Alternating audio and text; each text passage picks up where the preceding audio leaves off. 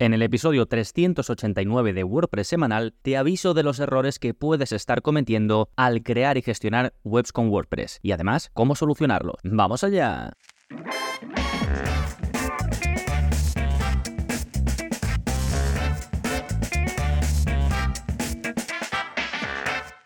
Hola, hola, soy Gonzalo Navarro y bienvenidos al episodio 389 de WordPress Semanal, el podcast en el que aprendes a crear y gestionar tus propias webs con WordPress en profundidad. Y hoy te hablo de 10 errores que puedes estar cometiendo cuando gestionas tus webs o tu web con WordPress y por supuesto los pasos que puedes dar para solucionarlo. Y me voy a entrar de lleno en los 10 pasos, pero antes muy rápidamente, novedades que está pasando en gonzalonavarro.es esta semana, pues tenéis nuevo vídeo de la zona código y en él aprendes a solo permitir un producto en el carrito de WooCommerce. Este vídeo está sacado porque no recuerdo ya si a través del soporte o en la comunidad de Telegram a alguno de los eh, suscriptores le pasaba esto. Entonces, hay un plugin, o incluso habrá varios, que te permiten esto, pero con, a ver, una, dos, tres, cuatro, cinco líneas de código y esos metiéndole enter y, y contando el comentario, lo, lo tienes resuelto. Simplemente copias, pegas y listo. Ya sabes, en la zona código te ahorro plugins porque te explico cómo utilizar código sin que sepas código te explico en el vídeo el objetivo, te muestro cómo copiar y cómo pegar ese código y ya está. Así que si aún no eres miembro y te interesa este vídeo, pues en gonzalonavarro.es tienes toda la información y todo lo que incluye la suscripción. Decenas de cursos, cientos de vídeos como este que te acabo de comentar de la zona código, soporte conmigo y acceso a la comunidad privada en Telegram, donde pues puedes tener conversaciones, charlas y comentar la jugada con gente que está en situación como tú o que ya ha pasado por lo mismo que tú. Por ejemplo, ayer o antes de ayer o hace muy poquito se generó una conversación acerca de las páginas nicho y ya a partir de ahí pues se propone un curso con dudas que tiene la gente, así que se generan conversaciones de valor interesantes. Bueno, dejamos las novedades, vámonos ahora con el plugin de la semana que se llama List Last Changes. Este plugin, como su nombre indica, muestra una lista de los últimos cambios que se han producido en WordPress, eh, es decir, en los contenidos que tú utilizas en WordPress. Y estos cambios los puedes mostrar en la parte frontal, porque además es muy configurable sobre lo que quieres mostrar lo que no, y tienes pues multitud de opciones para mostrarlo en la parte frontal, en un área de widget, con un shortcode donde quieras, desde el editor de WordPress, el editor de bloques, así que tienes posibilidades prácticamente pues todas para mostrarlo en la parte frontal y me pareció interesante, curioso, además está activo, que me sorprendió porque es algo muy concreto, en unas 3000 web con WordPress, en más de 3000 y además ofrece buen rendimiento. He revisado las estadísticas de rendimiento, de impacto en la memoria y de impacto en la velocidad de carga y eh, son buenas. Así que de nuevo, list las changes que la traducción sería listar los últimos cambios, pero vamos, tenéis el enlace directo al plugin, que como siempre es gratuito, en las notas del episodio, a las que podéis acceder escribiendo en vuestro navegador gonzalonavarro.es barra 389. Y ahora sí, vámonos con el tema central del episodio, 10 errores gestionando webs con WordPress y sus soluciones. Y comenzamos con el primer error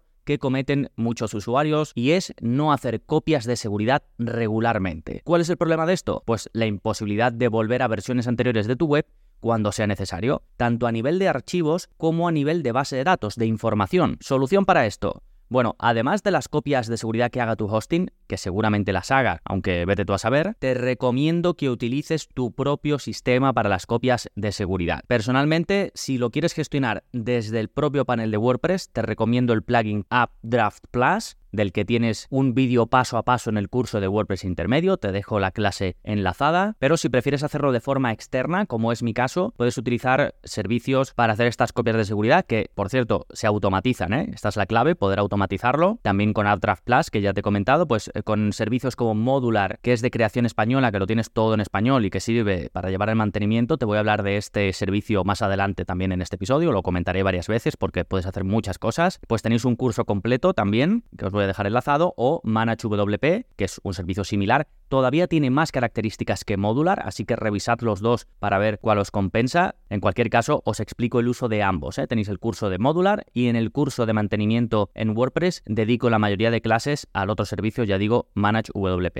Tenéis los enlaces directos en las notas. ¿eh? Y algo muy importante al respecto de tener el sistema de, copias de seguridad es la importancia de que puedas automatizar las copias, como ya he comentado, pero sobre todo que sea fácil volver a versiones anteriores. Y en estos tres casos que te he comentado, tanto si lo quieres hacer desde el escritorio de WordPress como si lo quieres gestionar de forma externa, lo puedes hacer de forma bastante sencilla. De hecho, lo que yo te recomiendo es que cuando hagas tu primera copia, pruebes a volver atrás, pruebes a hacer una restauración de esa copia de seguridad para asegurarte de que si en el futuro te pasa algo grave, pues que de verdad puedas volver. Sí, creedme que una vez estableces estos sistemas es mucho más fácil y automático de lo que uno piensa, así que hacedlo porque es muy importante. Segundo gran error, ignorar las actualizaciones. Esto, bueno, eh, no sabes la cantidad de webs que me llegan que no actualizan desde, vamos. Así que si no actualizas nada en tu web porque te da miedo a que algo se rompa, o peor, porque tienes plugins sin licencia que directamente no puedes actualizar, esto se va a traducir en un momento u otro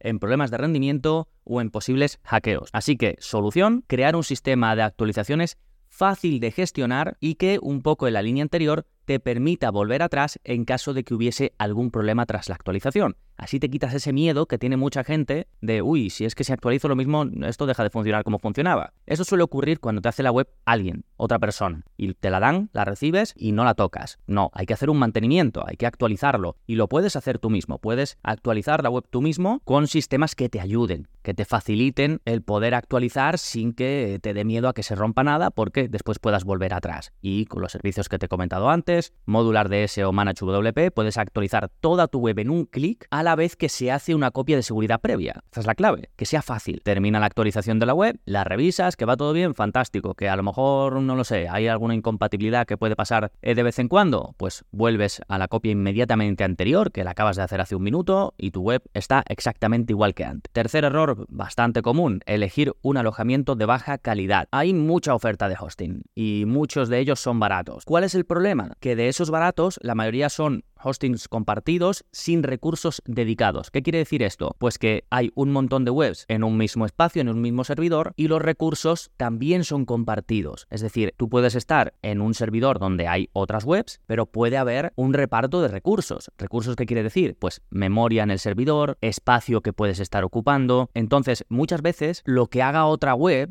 que nadie tiene que ver contigo, puede afectar a la tuya. Y además vas a tener súper limitados los recursos para que esto no pase, para que no afectes a otras webs que están en ese mismo espacio. Entonces, en general esto, pues no sé, si vas a hacer una web nicho que no es muy importante, que estás haciendo tu primera web así de pruebas, pues vale, puedes escoger uno de estos hostings baratos. Pero si vas a crear una web, digamos, más o menos seria, crear algún tipo de negocio, algo así, pues no te vayas a estos hostings que son la jungla realmente. Y que como digo, pues incluso una web que no es la tuya puede afectar negativamente a tu proyecto. ¿Solución para esto? Pues usar un hosting especializado en WordPress y que tenga un buen nombre en el sector. Te lanzo algunos, SiteGround, que es el que yo utilizo, que te digo mi enlace de afiliado por si quieres ir a la mejor oferta del momento, que es gonzalonavarro.es barra hosting, y ahí vas, pues eh, ya digo, con mi enlace de afiliado a la contratación. Rayola es un buen hosting especializado en WordPress, Web Empresa es un buen hosting especializado en WordPress, y no digo que en estos casos no tengan planes de hostings compartidos, los tienen, pero sí tienes recursos dedicados y sí tienes tu web aislada del resto. Sí, y luego, por supuesto, tienen planes eh, más avanzados donde no, no compartes, digamos, ¿no? Cuarto error que comete mucha gente,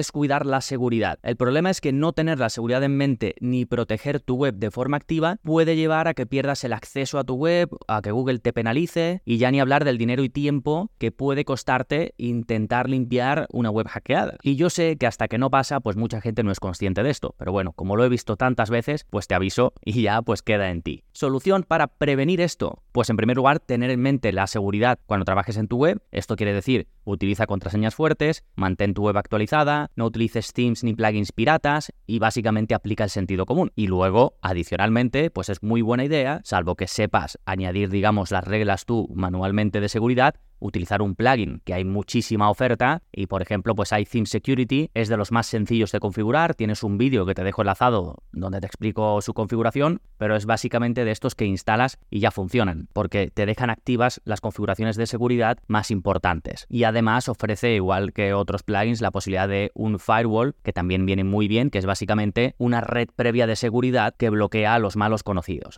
Y aquí un poco pasa lo mismo, muchas veces te crean una web, alguien, un desarrollador, te la da y tú pues nada, la usas. Pero claro, si no hablasteis en su momento o ese desarrollador no te incluía configurarte la parte de seguridad, pues a lo mejor tú no lo sabes, piensas que todo bien y en algún momento puedes tener un problema. Sobre todo, ya digo, si a lo mejor pues no has seguido las, buenas prácticas, si utilizas algo eh, sin licencia que no lo puedes actualizar o si no actualizas la web, en fin, puede ocurrir por muchas eh, cosas. Lo mejor es tenerlo en mente, saberlo e implementar medidas de primeras. Quinto error bastante común, instalar demasiados plugins. El problema es que tener demasiados plugins, en ocasiones incluso duplicidades, dos, tres plugins que hacen lo mismo, puede ralentizar tu web y puede generar conflictos. Y cuando digo demasiados plugins, quiero decir más de los que necesitas. No quiero decir muchos plugins, porque puedes tener muchos, pero si los necesitas todos, pues fantástico. Además, si no los usas y los tienes, puede que acabes descuidando su mantenimiento, porque dices, bueno, este no lo uso, ¿para qué lo voy a actualizar? Pues eso también puede tener consecuencias negativas. Solución para esto, instala solo lo que necesitas.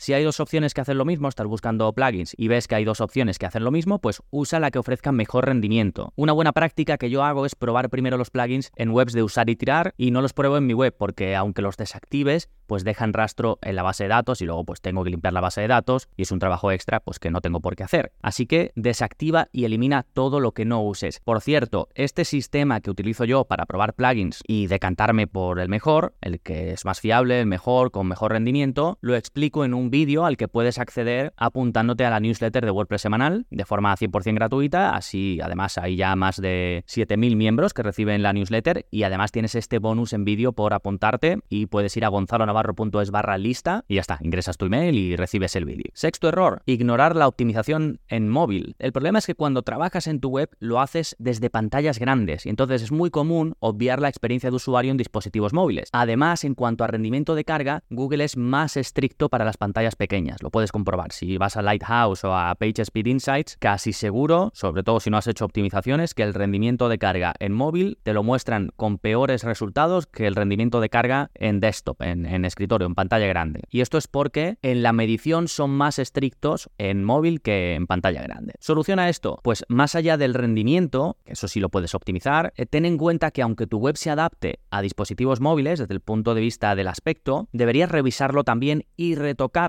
para que la experiencia sea óptima. No lo sé, a lo mejor se adapta, pero el tamaño de letra es demasiado grande o demasiado pequeño, o los títulos son enormes, cuando a lo mejor no tendrían por qué ser tanto, o el botón que tengas al adaptarse no se queda bien, porque se queda en un lado y quedaría mejor centrado. Pues todo este tipo de cosas, revísalas. Y luego, por supuesto, lo que te comentaba de eh, revisar el tiempo de carga, que tienes el curso de optimización del rendimiento eh, web, que te lo dejo enlazado, y ahí vemos pues todas las posibles mejoras que puedes implementar, no solo para la versión móvil, sino para la versión también de escritorio. Séptimo error bastante común, elegir el tema equivocado, el theme de WordPress equivocado. El problema aquí es que elegir un tema de WordPress por su demo, pues muchas veces es un error, porque quizás su rendimiento y desarrollo pues sean malos o a lo mejor no te ofrece control suficiente a nivel interno para lo que tú buscas hacer y luego también es un error elegir un tema por sus funcionalidades. Eso deben aportarlo los plugins, no el theme. Las funcionalidades, el funcionamiento no corresponde al theme. El theme es para el aspecto, para definir el diseño de tu web. Entonces, solución, estudia bien lo que ofrece ese tema, ese theme, asegúrate de que ofrezca buen rendimiento y esté preparado para el SEO, de que te permita controlar el diseño de la forma que necesitas,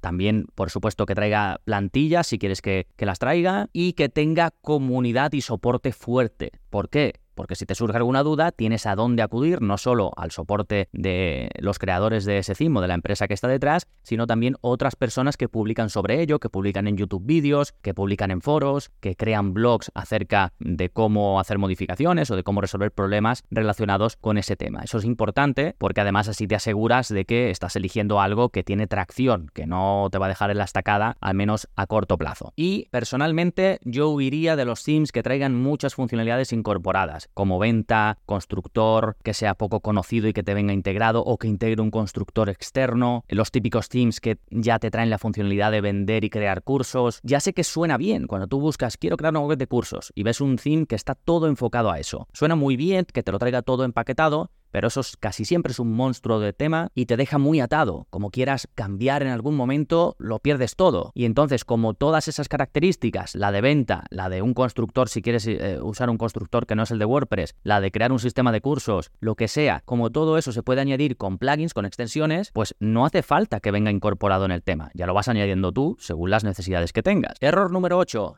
ignorar el cumplimiento legal. El problema aquí es que si no tienes tu web preparada para el Reglamento General de Protección de Datos, pues te pueden denunciar y multar y además las cuantías pueden llegar a ser muy elevadas. La solución, pues que prepares tus textos legales y configures la parte técnica para que los visitantes puedan ejercer sus derechos, que en resumidas cuentas sería que puedan aceptar o denegar las cookies y que puedan controlar el uso que se va a hacer de sus datos y de las comunicaciones con ellos, que puedan decidir si aceptan o no, de qué forma y que después, aunque hayan aceptado en un momento, en cualquier otro momento puedan volver a rechazarlos. Y aquí pues ya publiqué hace tiempo el curso completo sobre cómo cumplir con el reglamento de protección de datos a nivel técnico en WordPress. Os lo dejo enlazado. Error número 9. Subestimar el mantenimiento. Y esto entronca un poco con lo que hemos hablado antes de las actualizaciones, de las copias de seguridad y demás. El problema es que no llevar el mantenimiento es comprar papeletas para tener una web llena de problemas, desde mal funcionamiento hasta una web inaccesible, pasando por ataques de seguridad. Hay que llevar el mantenimiento. Así que como solución te propongo que lo primero de todo entiendas en qué consiste el mantenimiento, que de hecho es la primera clase del curso de mantenimiento en WordPress, que entiendas bien qué acciones implican llevar el mantenimiento de tu web. Te la resumo. Actualizar la versión de WordPress, plugins y themes de forma segura, es decir, que puedas volver atrás en caso de errores. Eliminar todo lo que no se use, plugins, themes, código, información en la base de datos, etc. Hacer copias de seguridad de archivos y de base de datos, con posibilidad de restaurar de forma sencilla. Ir haciendo limpieza de comentarios y spam. Eliminar imágenes necesarias, depuración de la base de datos, es decir, limpiar todo lo que no se use. ¿Qué quiere decir esto? Que puede ser un poco abstracto este concepto. Pues bueno, imagínate que tú instalas un plugin porque lo estás utilizando y que de repente ya no lo usas más. Lo desactivas y lo eliminas. Dices, perfecto, no dejo rastro. Sí, deja rastro. En la base de datos se habían creado unas tablas para ir guardando toda la información de ese plugin. Pues cuando lo eliminas, salvo que marques una opción específica en el plugin, esas tablas siguen estando ahí. ¿Por qué? Porque es una práctica habitual para favorecer que si en algún momento decides volver a instalar ese plugin, lo tengas todo como antes. Pero si tú no lo vas a volver a instalar o si lo vas a volver a instalar en el futuro, te da igual porque lo configuras de nuevo, pues esas tablas que están, digamos, huérfanas porque no están asociadas ya a ningún plugin, sobran. Te están ocupando espacio en tu servidor. Pues fuera. ¿Sí? Más acciones que podemos incluir en llevar el mantenimiento, pues buscar y corregir enlaces rotos, por ejemplo, hacer un seguimiento de posibles enlaces rotos y corregirlos. Y bueno, y luego ya otras tareas específicas de la web en cuestión. Si por ejemplo, pues es una web de venta, pues seguramente en el mantenimiento también incluya revisar que están funcionando bien las pasarelas de pago, este tipo de cosas, ¿no? Pero digamos a nivel general, en cualquier web, ya sea una web corporativa, una web informacional, lo que sea, pues estas acciones son las típicas de mantenimiento, ¿sí? Entonces, lo primero, entender en qué consiste el mantenimiento, que te lo acabo de resumir. Lo segundo, poner en marcha un plan de mantenimiento fácil de automatizar y de gestionar. Y aquí vuelvo a traer a colación los servicios Modular DS o Manage WP. Con estos dos servicios, el que elijas de los dos, vas a cubrir la mayor parte de las tareas que he mencionado arriba. Y además puedes automatizar muchas de ellas, incluso si lo vas a hacer para clientes, pues generar informes y demás. Están genial, ya digo. ¿eh? Error número 10, no realizar un seguimiento de las estadísticas de tu web. El problema aquí es que si no sigues las estadísticas, aunque sean mínimamente, estás llevando la web a ciegas. No sabes qué contenidos funcionan y cuáles no. Tampoco puedes potenciar las páginas más visitadas para, por ejemplo, incluir llamadas a la acción, ya sea, pues no sé, que se apunten a tu newsletter, que compren algo o lo que sea, ¿no? Solución, bueno, si como yo te pierdes con tantas opciones en Google Analytics o no quieres tantos paneles, tantos informes, tantas historias, pues puedes configurar un sistema de estadísticas sencillo de seguir. Cada vez hay más y encima respetando la privacidad de los visitantes. Yo particularmente utilizo Fadom Analytics, del que tienes un curso, y es tan sencillo de configurar y de consultar como potente, al menos para lo que yo necesito, me basta y me sobra. En el curso, por ejemplo, te explico, pues además de por supuesto cómo configurarlo para vincularlo con tu web, cómo interpretar sus estadísticas correctamente, cómo configurar los ajustes para recibir esas estadísticas en tu email o incluso compartirlas con otras personas de forma pública o privada, cómo crear eventos para analizar cosas como clics en enlaces o envíos de formulario, dándoles incluso valor monetario si es una venta, o cómo crear enlaces especiales de seguimiento, pues para medir campañas de anuncios, eh, newsletters, colaboraciones, etc. Así que como ves, tiene la parte sencilla de consulta de estadísticas, pero también estas partes un poquito más avanzadas para esos análisis más complejos. Sí, bueno, pues hasta aquí los 10 errores y mis consejos para darles solución. Recuerda que en gonzalonavarro.es barra 389 lo tienes todo en formato texto y con los enlaces relevantes y que si necesitas cursos paso a paso para crear, gestionar y configurar webs con WordPress de la forma más óptima y profesional posible, pues puedes apuntarte en gonzalonavarro.es. Nada más por el episodio, por último, darte las gracias por estar ahí al otro lado y animarte a que hagas cualquier acción que ayude a que este podcast crezca, por ejemplo, si piensas que a alguien le puede gustar este episodio, puedes compartirlo en tus redes sociales, puedes enviárselo directamente por email o por WhatsApp a la persona que pienses que le va a ayudar y si me escuchas desde alguna plataforma de podcast, pues dale a me gusta, deja una reseña, un comentario, la acción que puedas. Ya sabes que ayuda mucho a que este podcast siga por muchos años más. Nada más por este episodio, nos seguimos escuchando. Adiós.